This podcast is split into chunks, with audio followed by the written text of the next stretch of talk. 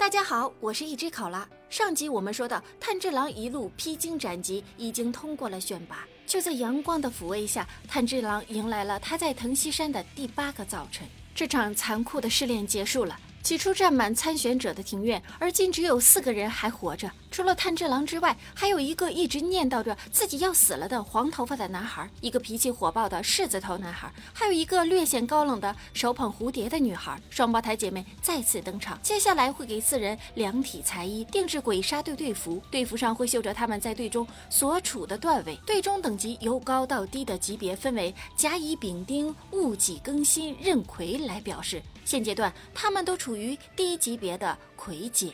紧接着，双胞胎拍了拍手，给四个人安排的专属信鸭便从天而降。呃，是是乌鸦的呀。呃，为啥不是信鸽呢？又为啥给黄发少年发了一只麻雀？这时，暴躁的狮子头挥手拨开了信鸭。他恶狠狠地走上前去，粗鲁地揪起了双胞胎的头发。原来他对什么信压之类的没有丝毫的兴趣，而是不停地逼问对方什么时候给自己分发专属的佩刀。炭治郎看不下去了，一把握住了柿子头的小臂，愤怒地说道：“放开那个女孩，不然我就折断你的手臂！”柿子头毫不客气地回击：“你呀，谁呀？有种你试试看，试试就试试。”炭治郎手指发力，就像一把铁钳。柿子头只觉得自己的手臂快断了，于是不得已松开了手。可以看出来，此时的炭治郎已经褪去了性格中的优柔寡断，必要时也能坚定果敢地挺身而出了。在炭治郎主角的光环的威慑下，柿子头不得不有所收敛。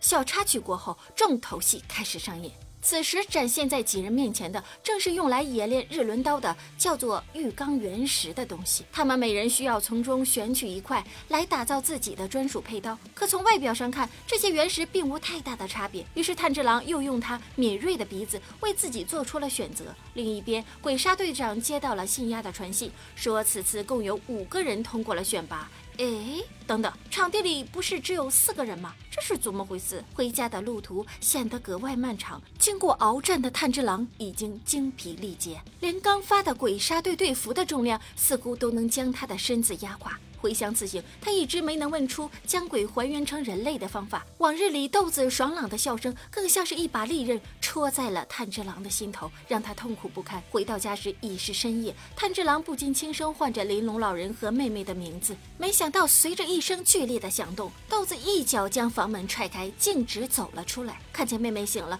炭治郎非常的激动。只是他已经过度透支的身体，不听使唤的瘫倒在地。昏睡了这么久，豆子总算是醒了过来。他一把抱住了哥哥，而炭治郎在妹妹的怀中再也无法抑制住眼泪。此刻的泪水再也不掺杂怯懦，而是充满了激动和喜悦。不远处抱着柴火的玲珑看到了炭治郎，也是愣了一下，随即上前拥住二人。或许炭治郎的回归也让这个一次次把学生送入虎口的老人得到了一丝慰藉。回到屋中，师徒二人围坐在炉旁攀谈起来。得知炭治郎将巨型恶鬼斩杀，玲珑为徒弟感到骄傲。他告诉炭治郎，能使用术法的鬼被称为异能之鬼。加入鬼杀队后，想必会与各种强大的恶鬼交战。但玲珑对炭治郎充满了信心。在两人交谈的功夫，豆子又陷入了沉睡。玲珑猜想，豆子是通过休息来恢复体力，从而代替啃食人类的行为。